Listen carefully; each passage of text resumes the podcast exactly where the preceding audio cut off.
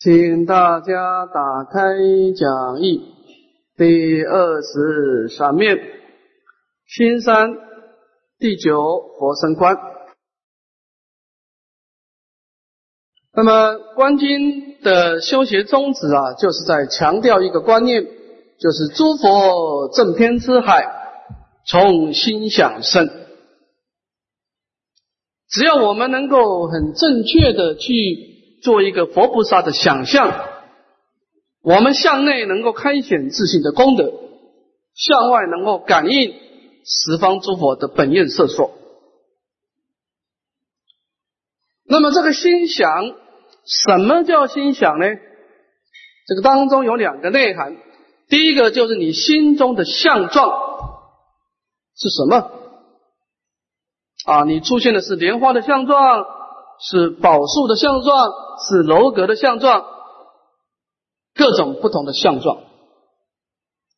第二个是你的心态，你用什么心态来面对？啊，如果你你你在观想极乐世界的时候，你只是一种很专注的相状，那么当然你就跟往生没有关系了。你是用这个相状来开显自信的功德，你偏重在三昧，偏重在止观这一块的。如果你在观想极乐世界相状的时候，你的心态是一种星球的好要的，那么你这个时候是冥冥当中构成感应道教。所以关键在于心态。所以在整个观经当中，我们后面会讲到哈，心态。比心相更为重要。心相不是超之在我，有些人的确他的心力薄弱啊，他整天忙那么多事情啊，他把他的工作、吃饭、睡觉、游戏全部时间扣掉以后，他才来修行嘛。所以他也哪有那么多心力去观想这么清楚的相状呢？但是没关系，没关系。诸佛如来是法界身，入一切众生心想中。即便你的心相是如此的磊落不堪，但是佛陀还是有办法进去到你的心中。只要你的心态正确，佛陀就有办法救把你。所以凡夫众生，我们先偏重心相，啊，先偏重心态，啊，在我们一个善乱心的角度。开显自信的功德不是我们目前的重点，但是感应道交是我们目前所修的重点啊。所以在本经当中啊，是先求感应道交，然后再求开显自信。所以在这个地方心态就很重要了。你包括前面的啊，你用什么心态？你看我们的道前基础是什么？其实就是心态准备嘛啊。你一开始先有慈善心啊，孝养啊，奉事师长，孝养父母，慈心不杀，修十善业，慈善心啊。那么记住呃，受十三受十三规，记住众戒不犯威仪，修出离心，最后发菩提心，深信因果。那么读诵大乘，劝进行者，开始菩提心，慈善心、出离心、菩提心。其实这个地方就做心态的准备嘛，道前基础嘛。如果你的心是如此的刚强，充满了嗔恨，充满了邪恶，你把莲花像现出来也没有太大意思了，因为你心态不好，心态不好，你现在这个像干什么呢？阿弥陀佛没办法跟你感应了，因为阿弥陀佛的心，我们待会会讲，阿弥陀佛的心是大慈悲心的，你的心是那么的出众啊，他进不来呀，所以我们在这个地方。关键不是说你把莲花想象的多么的精致，不是重点，而是你的心态啊，心态比心相重要，这是我们要注意的啊。好，我们看这个佛身观啊，佛身观，我们看经文，先把它念一遍。佛告阿难及韦提希：此想成理，自当更观无量寿佛身相光明。阿难，当知无量寿佛身如百千万亿夜摩天阎浮檀金色，佛身高六十万亿那由他恒河沙游巡，眉间白毫右旋婉转，如五须弥山。佛眼如四大海水，清白分明。身诸毛孔，眼出光明，如须弥山。彼佛圆光如百亿三千大千世界，于圆光中有百亿。百万亿那由他恒河沙化佛，一一化佛，亦有众多无数化菩萨以为是者。无量寿佛有八万四千相，一一相中各有八万四千随行好，一好中复八万四千光明，一光明偏照十方世界，念佛众生摄取不舍。好，那么。我们前面的佛菩萨观呢，叫做假想观，它不是真的极乐世界的佛菩萨相观，但是它可以做一个方便。那么这个地方就是佛陀亲自描述极乐世界的阿弥陀佛是长得什么样子。这一下是如实观了啊。佛告阿难及韦提希啊，此想成矣。就前面的假想观啊，成功以后呢，我们要进一步的去观。无量寿佛的真实的身相跟真实的光明啊，这是真实的观察。那么真实的观察呢，前有有三小段啊，真佛身相，前面两段是报身佛了啊。那么这个已经超越我们凡夫的心量了哈。那么第三段是我们比较可以下手的，叫硬化生活。我们先看报身佛啊。说阿难当知，无量寿佛身如百千万亿夜摩天啊，夜摩天它是一个比喻啦啊，异界的第三天，因为它那个天空啊光明特别殊胜，所以啊以夜摩天来代表，就像是百千万亿的夜摩天宫中的这种紫魔金色的光明。先解释它的光明啊，第二个解释它的高度，呃六十万亿那由他恒河沙游行。这个不可思议了，它不是六十万亿而已，加一个恒河沙啊，这个是这个古人说这超乎我们凡夫的心量了。我们只有以一种随喜赞叹的心情呢啊来读诵而已啊。那么眉间的白毫右旋婉转如五须弥山啊，婉转白毫婉转五须弥，他那个阿弥陀佛的白毫啊，平常是收在眉间收起来的。但是它一展开的时候啊，是右旋婉转啊，长度可以围绕五个须弥山。那么佛的眼球当然是干青色了，如四大海水这么大，而且清白分明。那么身上的毛孔呢，放出的光明啊，如须弥山这么的广大无边。这个都是报身佛啊，比佛圆光。啊，圆光就是他头顶上的经常性的光明哈，如一百亿个三千大千世界这么大啊。那么在圆光当中呢，有百万亿那由他恒河沙佛啊，在每一个光明当中呢，有百万亿的那由他就是亿了，百万亿亿的。啊，光中化佛无数亿啊！我们说光中化佛啊，化菩萨中亦无边啊！每一个化佛旁边呢，有无数的菩萨以为侍者。到这个地方都是讲报身佛啊，而报身佛已经超过我们凡夫的心量了，我们只有随喜赞叹了。那么这以下就比较重要，跟我们有切身关系的佛的应身应身相。无量寿佛有八万四千相啊，释迦牟尼佛只有三十二相啊。这因地的修学不同了，哈，发的愿也不同。那么每一个相有八万四千个毫啊，那么每一个毫中呢有八万四千光明。所以这个地方讲到三件事：相、毫、光明。其实相就是好，好就是相，只是说呢，相是比较粗显的，那么好是比较维系、比较精致的啊。但是，一般来说，我们在观察佛陀的功德啊，在相好光明这三个东西当中呢，以光明为下手。佛陀的光，佛陀的功德啊，是富含富舍。你只要能够沾上一个佛的光德，你其他的慢慢就记住了因为佛的功德是法性身呢，它是互含互摄的啊，所以它是整整体性的啊。那么在这个向好光明当中呢，我们要特别注意的一句话就是下面那一句话：一一光明遍照十方世界，念佛众生摄取不舍。他讲到光明有什么功德呢？佛陀放出光明，除了展示它的庄严以外，它有什么好处呢？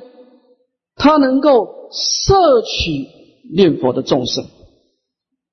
这个摄指的佛陀的广大的自在力、方便力，它能够以各式各样的方式来摄受你。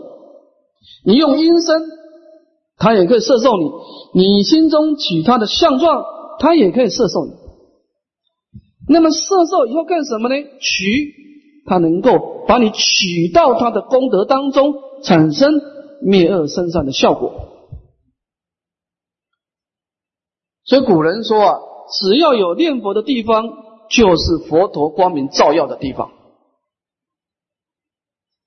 因为佛陀的光明啊，它是可以他受用的。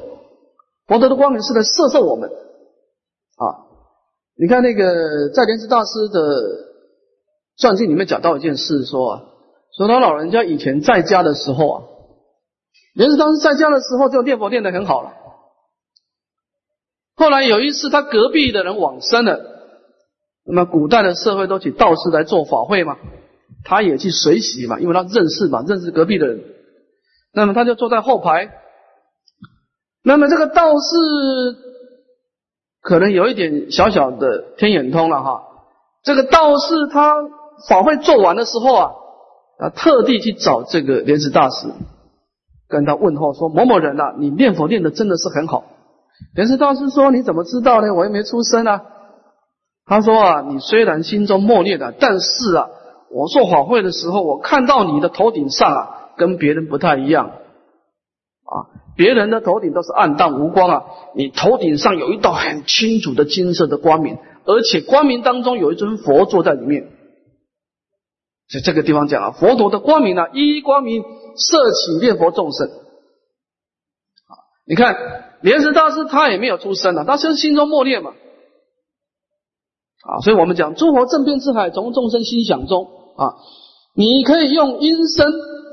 阴身的相状跟阿弥陀佛感应道交，你当然也可以以佛陀的相状，以光明相状来跟阿弥陀佛感应道交。啊，那这个地方就是说啊，佛陀的光明是用来干什么呢？是用来照了念佛众生，来摄取众生，使令众生能够灭恶生善。这点是很重要的啊。讲到佛的光明有这么一个功德啊，摄取众生的功德。好，我们再往下看。那么，当我们被阿弥陀佛的光明摄取以后，开始跟阿弥陀佛感应道交以后，那么进入到弥陀的光明以后，有什么样的好处？这一下慢慢的深入，再往下看。其光明相好，给予化佛不可据说，但当意想，令心眼见。见此事者，即见十方一切诸佛。以见诸佛故，名念佛三昧；作是观者，名观一切佛身。以观佛身故，亦见佛心。佛心者，大慈悲事，以无缘慈摄诸众生。作此观者，舍身他世，身出佛前，得无生忍。是故智者应当细心地观无量寿佛。好，我们前面讲到哈，阿弥陀佛的光明是遍照十方世界，念佛众生摄取不舍了。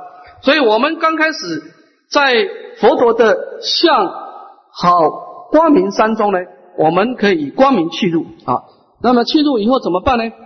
其光明相好，即以化佛，不可据说了啊，这是不可思议的。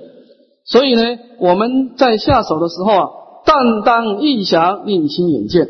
我们只要知道一种大方向的概念，知道佛的光明是怎么回事，我们用内心啊去产生皈依的心啊，去感受光明啊，去用内心去感应就可以了。令心眼见，不一定要说一定要光明要多么的精致啊。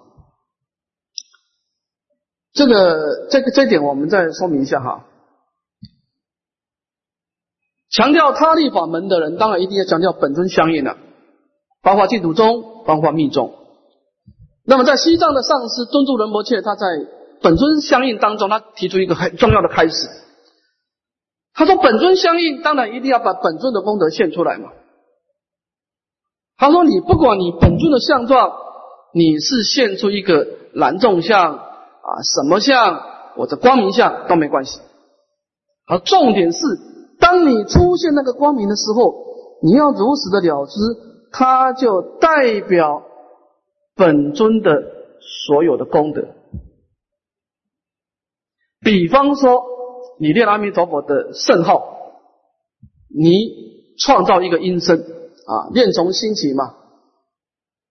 念佛法门是以音声嘛，我们这个是以相状哈，它是念从心起，然后呢，声从口出，然后你自己的声音再听回去，音从耳入，啊，这叫这个叫感应道交了啊，它是创造音声，你自己自念自听，你把它创造一个音声再听回来。那么这个过程当中，感应道交的重点在哪里？你要相信你所创造的音声就是阿弥陀佛全部的功德。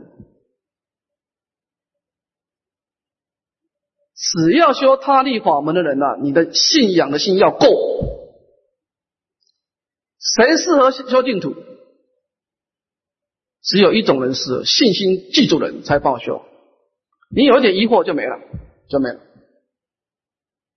一念方动无云遮，你一站起一根，阿弥陀佛就全部消失掉。所以在大圣里面，一旦是讲到不思议境的，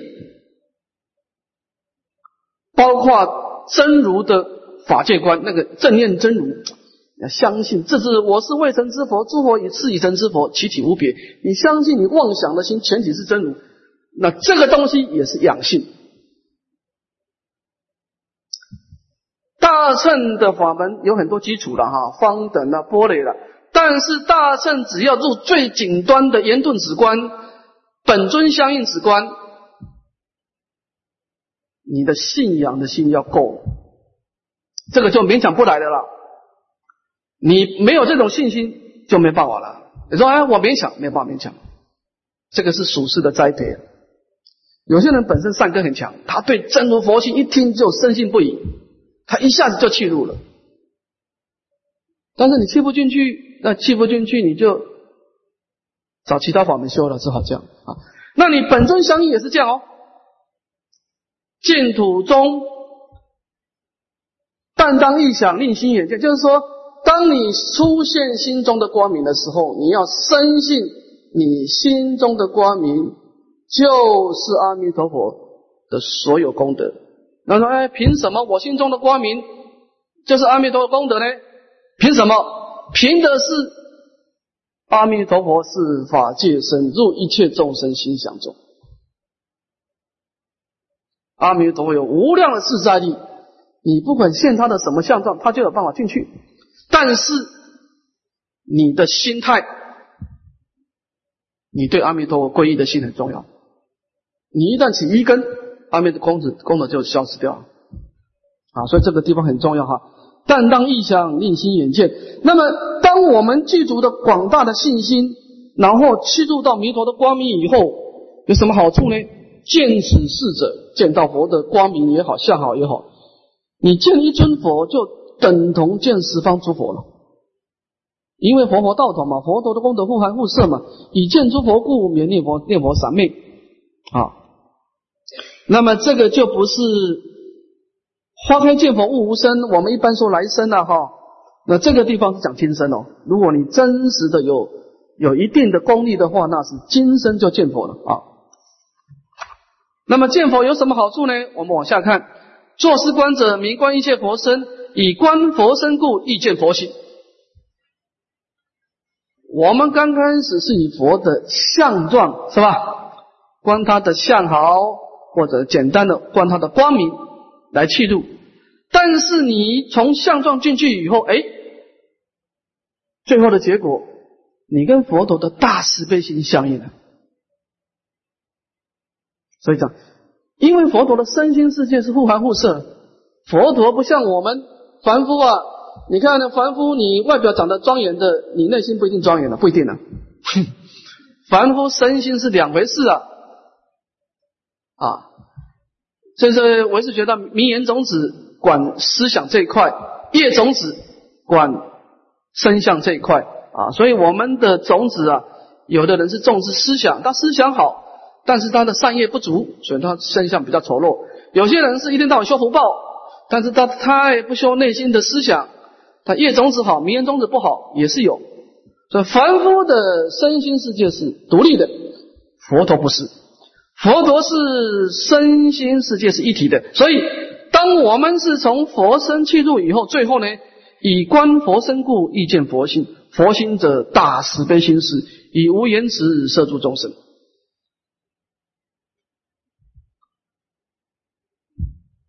无言辞，我们解释一下哈，在大乘佛法当中，把慈悲心呢。由浅入深呢，有三个层次。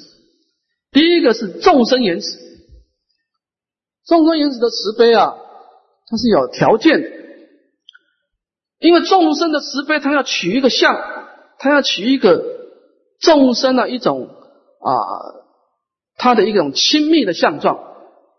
比方说，哦，这是我的母亲，她对我有恩，所以我应该感恩啊。所以凡夫的慈悲心的。是要取一个啊业意识，就是你要找一个亲密的相状来带动我的慈悲心，所以我要观想啊哦，一切众生在轮回当中都曾经做过我的母亲，为什么呢？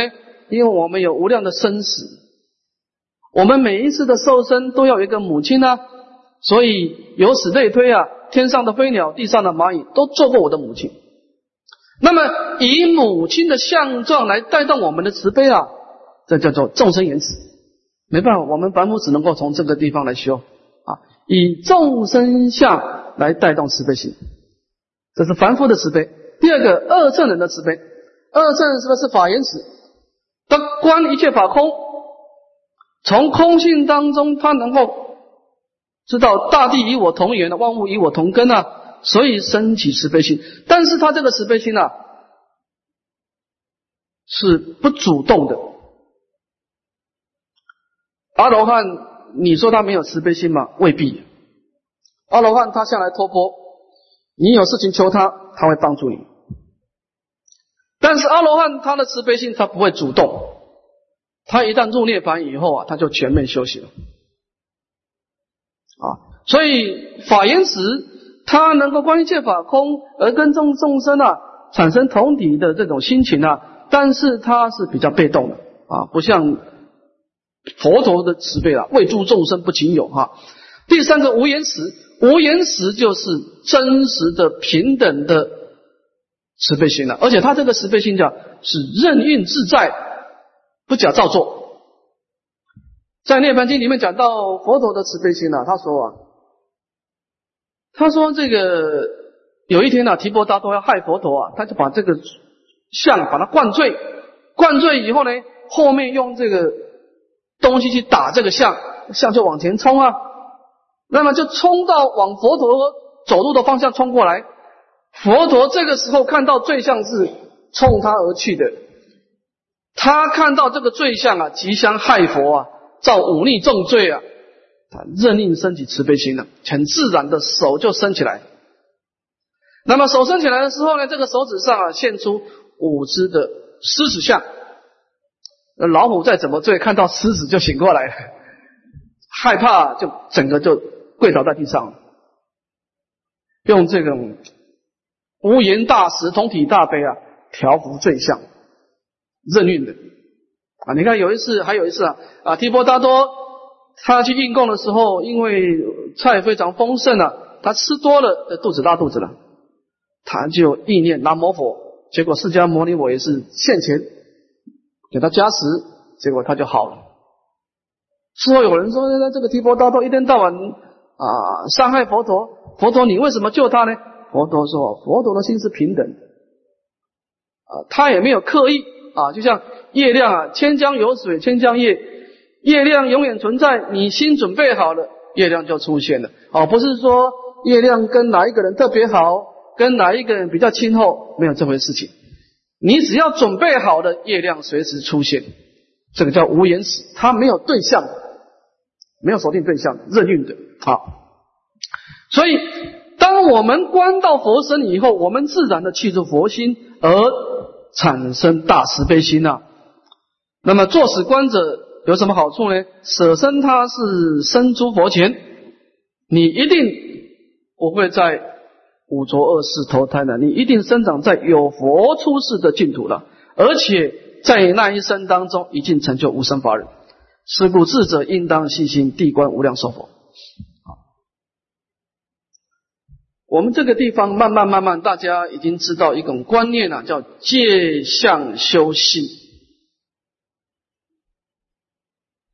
我们没有相状，我们没办法修心的。虽然修行是改变我们的心态，但是我们要借相呢。比方说我们持咒，比方说我们礼拜，比方说我们供养，都借这个相嘛，借供养的相来喜欢我们慈悲的布施心啊啊，就这个拜佛的相来喜欢我们惭愧的心。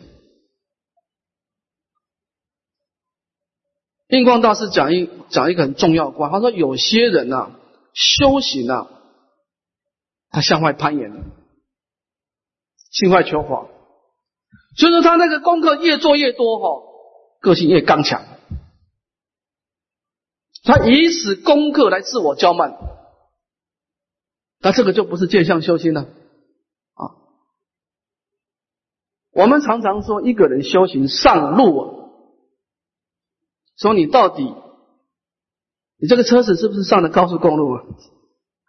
上的高速公路，说你这个人方法正确了，你每天在进步了。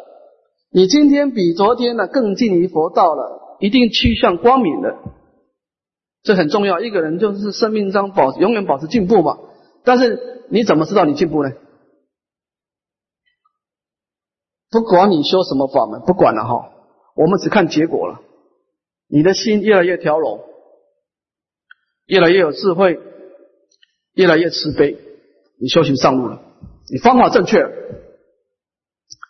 如果你修很多功课，但是你心烦恼依旧，自私依旧，人跟人之间的对立相依旧，那你就不是在借相修行哦，你叫做积极善业哦。但是我们要知道，魔王在阴地的时候也积极善业，魔王他没有积极善业，他得果莫报的时候，他有那么大的神通力来干扰修行人吗？他的神通力从什么地方来？那这布施持戒嘛，那十八关斋戒嘛，那做一个无遮大会嘛，供养大众师嘛。但是他不懂戒相修行的道理啊，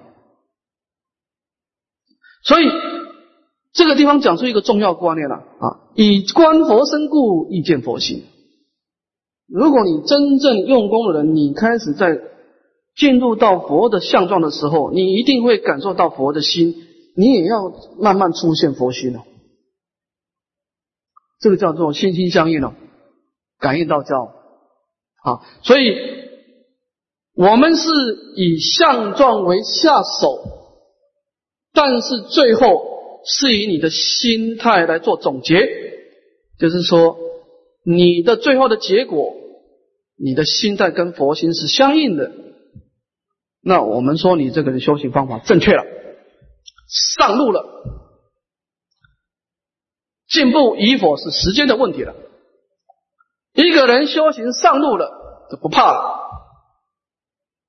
你今天拜佛拜多拜少，那是懈怠啊。有时候在高速公路休息站休息一下没关系，继续走。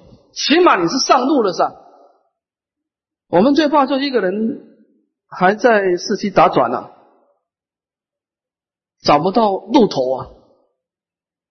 那就糟糕了啊！所以说，我们一定要知道，我们刚开始可能是观莲花相、观佛的光明相啊，光各式各样极乐世界一正相，但是我们最后的结果呢，是契入佛心啊，是身在佛前，是正得我空法空的真如理性，这是本经的目的啊！本经是。先以意勾牵呐，再令入佛智。先用相状来引导我们，最后进入佛性，是这个道理啊！啊啊，我们再往下看下一段。观无量寿佛者，从一向好路，但观眉间白毫，即令明了。见眉间白毫相者，八万四千相好，自然当现。见无量寿佛者，即见十方无量诸佛。得见无量诸佛故，诸佛现前受记，是为遍观一切色身相，名第九观。若是观者，名为正观；若他观者，名为邪观。好，那么我们这个地方讲出他的下手处，观无量寿佛者，从一笑好入。那么其实佛门讲到正报的时候的相跟好啊，是很复杂啊，八万四千相，一相有八万四千好，那怎么办呢？我们可以从一个地方下手，从眉间的白毫相下手。佛陀有三十二相，有两个相是很特别的，一个是佛顶相，无见顶相。一般佛陀如果从佛顶放光啊，那这在显真如本性性德。你看《楞严经》，包括《楞严咒》，佛陀在讲《楞严咒》之前呢，是佛顶放光啊，而先说神咒。因为这个《楞严咒》啊，它不是修来的，那是众生本具的，诸佛所证的。真如本性啊，所以佛顶表示性德，那么白毫表示修德。你看《法华经》，佛陀在《法华经》之前是白毫放光啊，从白毫当中现出十方菩萨修六波罗蜜的相状啊，布施的相状、持戒的相状、忍辱的相状，乃至禅定智慧的相状。白毫是一个下手，佛顶又是一个下手啊，这两个。这两个是最有代表性的哈。那么从白毫表示修德，因为无见底相啊，我们看不到，无见底相是没办法看的哈。那么见眉间白毫相者，八万四千相好自然现前哈。所以从白毫下手哈。那么见到无量寿佛的相好，就见到十方诸佛的相好，以见十方诸佛故，就得诸佛现前受记啊。你能够蒙佛受记，那肯定是入正定具啊，那就是初地以上的菩萨嘛啊，无生法忍，是为遍观一切身相、色身相，名第九观。作是观者名为正观，若他观者名为邪观啊。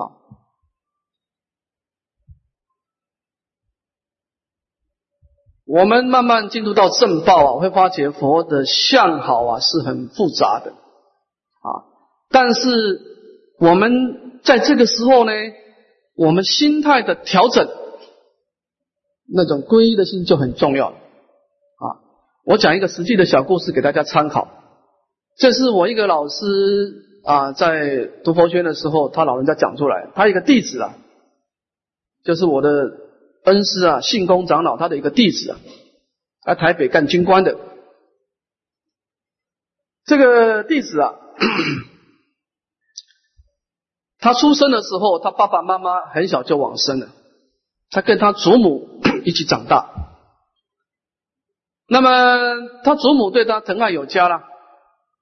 后来他长大以后啊，他的祖母啊，他正开始赚钱要孝养到祖母的时候啊，他祖母得到癌症，他心里非常的悲伤啊，好不容易能够去做一些孝顺回馈啊，他祖母的病就这么重。所以他有一天就在就跑到一个寺庙去啊，拜在大殿拜佛，拜得痛哭流涕啊。后来有一个出家人出来说：“你怎么回事啊？这么伤心啊？”他就说：“啊，我跟我的祖母啊相依为命长大，我祖母就得癌症了，我感到非常的悲痛啊，一点办法都没有。”那个法师说：“你回去诵《金刚经》，你一定有救啊。”那么这个这个居士回去就请了一部《金刚经》了，他也不懂意思，就一直诵。那当然，《金刚经》里面有一个很重要观念启发他，他说啊，凡是有《金刚经》的地方，就是有佛的地方。哎，他这这这这句话对他影响很大。他认为《金刚经》就是佛啊，啊，在在是处处只要有此经啊，即是有佛。那么他有一天的时候，他他没有佛堂了，他就是把他们家餐桌擦干净了，然后就把《金刚经》放在餐桌上就送。送到一半的时候，有一天呢，突然间在他的餐桌的前面呢，就一尊佛身现前，释迦牟尼佛身，全身是金色光明的。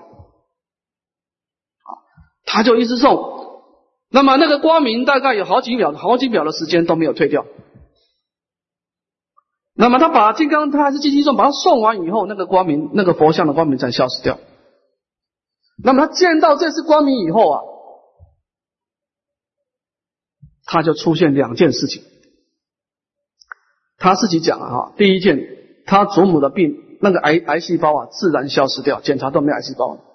他祖母后来又活了十二年，这第一件事情。第二件事情，他见到那个佛像那一次以后啊，他从此做官了，官运亨通，最后做到金华处处长，少将退休啊。那么这个地方是说什么意思呢？这个是一个实际的故事啊。他老人这个就是，他以前来看星宫，我还跟他谈过这个故事啊。其实他对佛法了解不多，但是他对。佛陀的信心啊，他的心态、心理素质非常好。这个人心理素质善根很深厚。什么叫善根呢？你的心态好，信心具足，这就是善根。对正法能够深信不疑啊，他就深信《金刚经》就是佛陀，所以他就是这样的。他认为《金刚经》就是佛陀，他一定可以救把我。他要以这个信心去入《金刚经》的文字相，结果以这样的心态去接触《金刚经》的文字相的时候，啪，感应道交，本是释迦牟尼佛现前。为什么？因为凭什么？凭的就是诸佛如来是法界身啊，助一切众生心想中。所以我们要知道哈。观经讲戒相修心呢，你的心态的准备很重要。你不要说观经了，你念佛也是一样。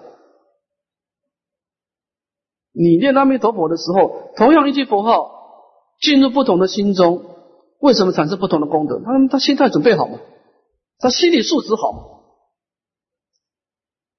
他心理素质好，莲池大师都能够，他都没有出声哦，他就是默念，能够把阿弥陀佛念成。头上放光，出现一个佛像，他心里素，他心里准备够嘛？好，所以这个地方我们在观佛像的时候啊，就是说，重点不是说观的多么的清楚分明，因为在观的时候是有心相跟心态嘛。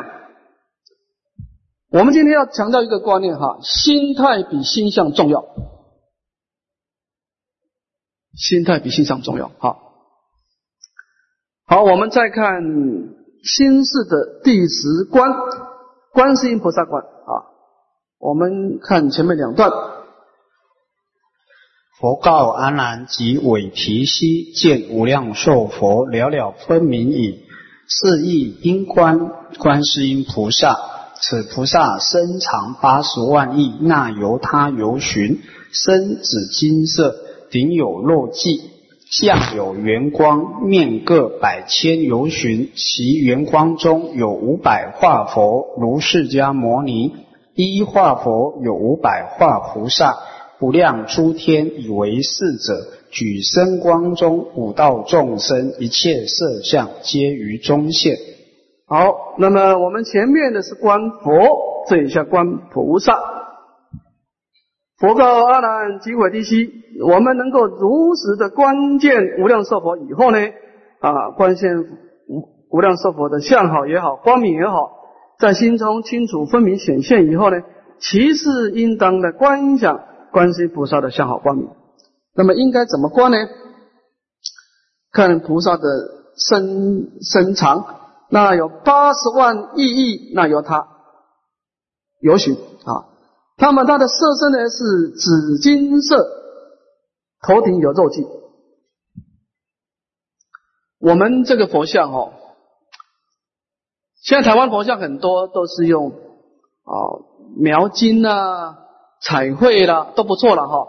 但是以前我们的老师有讲过一个观念，说其实佛像啊最好的就是全部安经的，全部安经的，因为它符合经义经文，因为经文里面的佛像没有一个是描金的，没有一个是彩绘的，全部是紫金色啊，所以安经的佛像相对来说是比较合乎大乘经典的经义的啊，它身是紫金色的，这一点跟阿弥陀佛是一样，头顶有肉髻。那么头部有圆光，那么它的圆光呢？从各方面看过去都是百千由旬，在圆光当中有化佛啊，如释迦牟尼佛等等啊。一化佛有五百化菩萨，无量诸天以为是者。起身光中呢，他的身身体的放出的光明当中呢，五道众生，这个五道包括六道了啊，是把阿修罗并入到其他五道。有六道众生，一切色相皆以中现。我们在观佛跟观菩萨是不太一样，这点要不要好。佛是功德圆满，既然是功德圆满，就不应该有特色。你看过佛有特色吗？没有特色。但是菩萨是身为因地，菩萨就有特色了。比方说，文殊菩萨表示什么？表示智慧。啊，普贤菩萨呢，表示横力；观世音菩萨呢，表示慈悲。啊，我们下一个下一堂课开始讲到大势至哈，菩萨的光明有两种啊，我们要知道哈，观世音菩萨的特色啊是比较偏重利他，利他。所以你看观世音菩萨的身相啊，他以手为主，千手千眼。广摄方便摄受有缘的众生，尤其他身上的光明啊，你看佛的光明，佛一旦放光，光明当中一定是佛菩萨等等啊，都是赞叹佛的功德庄严。观世菩萨的光明当中现出六道众生，这一点值得我们思考啊。所以他呢，表示一种慈悲的光明呢啊。大势是不一样哦，大势至菩萨是比较偏重的自利的，调伏烦恼。所以，我们我们下一堂课会发发发觉到哈，身为一个佛陀的相状，基本上是圆满的啊。阿弥陀佛，八万四千相，一一相有八万四千好，一一好八万四千光明，一光明干什么呢？摄受念佛众生啊，几乎是圆满，没有圆满就没有特色了啊。但是观世音菩萨，他是以慈悲为特色，以利他为特色；大势至菩萨呢，是以横利自调。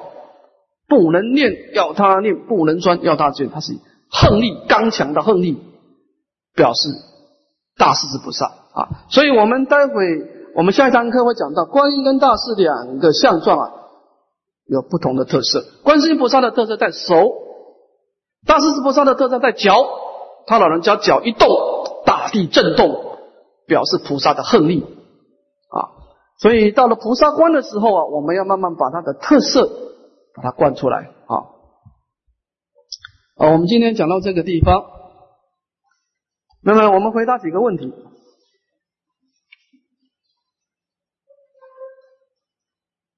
法师说过，如果对于佛的功德庄严无法想象，表示你的菩提心是磊落的。虽说佛经会描述极乐世界的庄严境界，可是未曾见过，只有名相。很难想象它的功德，就好像一个人没有吃过柠檬，我们不会知道它的酸味。要如何才能够让心体会到佛的功德庄严？当然，我们在修观之前，我们有一些道前基础的，就是你的啊净业三途，对不对？慈悲心、出离心、菩提心啊。其次呢，我们不要忽略了。我们在十六观当中有三种的基础，这三个基础很重要啊！你看落日观，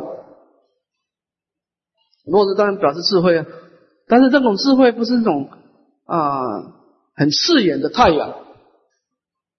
你看太阳是很可怜的太阳，太阳每天照耀我们，但是你看太阳啊是很不得人缘的。啊你看诗人赞美月亮，初一也赞美，十五也赞美，初一说哦，月亮像弯月，弯弯的月亮多么美。十五的时候哦，月亮很圆满。你看过有诗人赞叹过月太阳吗？没有啊。太阳，你看我们历代的文人呢，很少赞赞叹太阳。但太阳对我们很重要，为什么？因为太阳太刺眼、太高调，所以你一个人做事高调啊，你做再大的好事，没有人当回事。你看太阳温柔啊，你看父亲跟母亲哪一个人讨好？你们猜猜看，母亲啊！你看我们在日历史上赞美母亲啊，哪几个人赞过赞满过父亲嘛？很少。但是父亲做的事少吗？也不见得，因为父亲表示刚嘛，母亲表示柔，所以柔的东西是得人眼的。你看月亮得人眼呢。太阳不得人眼，但是太阳有一个时间例外，夕阳不一样。只有这个段的夕阳，我们眼睛可以直接看它。白天的太阳，你敢看它？你试试看。但是夕阳是可以去直接欣赏。所以我们从落日观，我们得到很多启示。其实你不要小看前面的准备啊。西方智德大师说：“说自落日观其实跟极乐世界观没有关系啊，但是它是一个准备工作啊。你用水观啊，你放一盆水在前面，你观想它的调柔清净啊。水跟极乐世界也没有直接关系嘛，是吧？因为极乐世界的水跟我们的水也不一样嘛。但是你不要忽略它身为一个基础啊，它是在调你的心态啊。一方面培养你的观恨。”训练你的观照力，一方面训练你的观照力，一方面调你的心态。因为你心态刚强了，你关不进去啊。因为极乐世界的一正二报啊，都离不开阿弥陀佛的心了，他是大慈悲心呢。如果你极乐世界的相关不进去，或者你佛号真的练不起来，不是说你不用功啊，你的心理素质太差，你心态准备太差了。你要往这个方向下手，太刚强，太好胜，太好斗，对立性太重，这种人修大乘佛法就进进不去了，进不去了。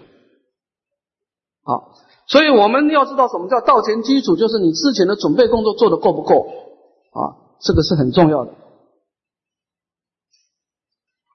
持名念佛如何跟观经配合，才能够止观双运？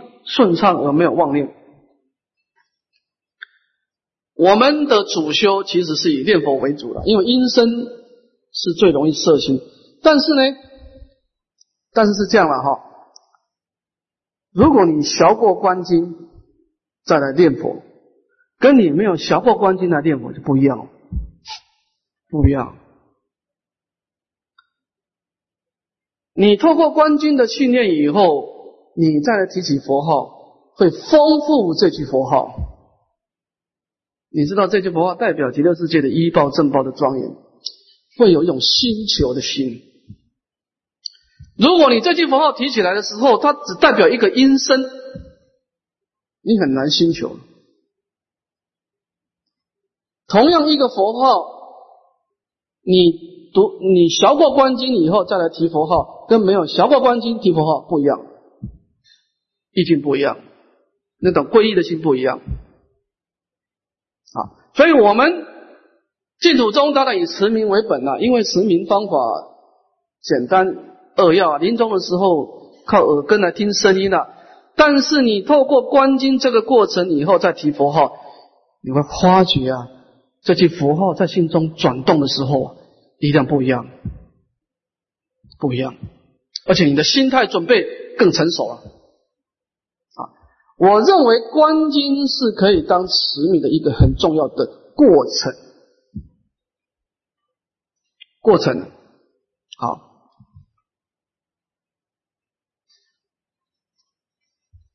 再回答一个问题啊，他这个地方讲了三个问题，其实问题只有一个，都一样。他说呢，法师慈悲，弟子发愿往生西方极乐世界，平时忆佛念佛，读楞严经，但是有些情况出现。弟子心中没有想要念佛，但是嘴巴会自动开口念佛，发出的声音阿弥陀佛，而且不是第六意识所发动的。请问为何会这样？他后面讲很多都是说，好像有东西来引导他。我们要知道哈，所有的修行必须从你的心发动，然后回归到你的心中去啊。趁性起修，前修在性。如果你出现一个音声，或者出现一个影像，不是你心态发出来的，比方说你做莲花观，突然间变成一尊佛像，这有问题了，因为你本身并没有做佛像观，做依报观嘛，啊，我们所有的功德必须从内心发出来的。你不能去假借别人的力量来修行这个重要很，这个很观念很重要。我再讲一次哈，我们不能假借他其他的众生来修行，这个会出差错的。所有的相状都必须你用你的心想象力创造出来的，然后从你的心中出来，最后还是回到你的心中而去。如果过程你有一些不能控制的东西出现，你要小心了，可能有问题的。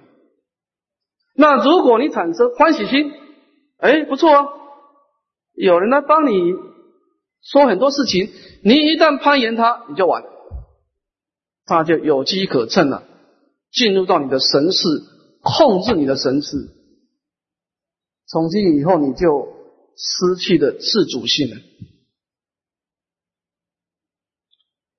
虽然说是他控制你，但是是你自己攀岩而来的。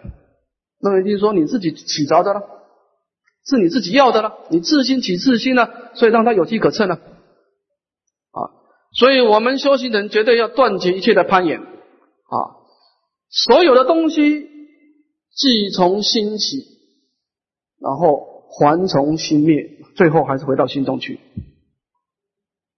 这才是正确的哈！无不从此法界流，一念心性流出各种的相状，最后无不还归此法界。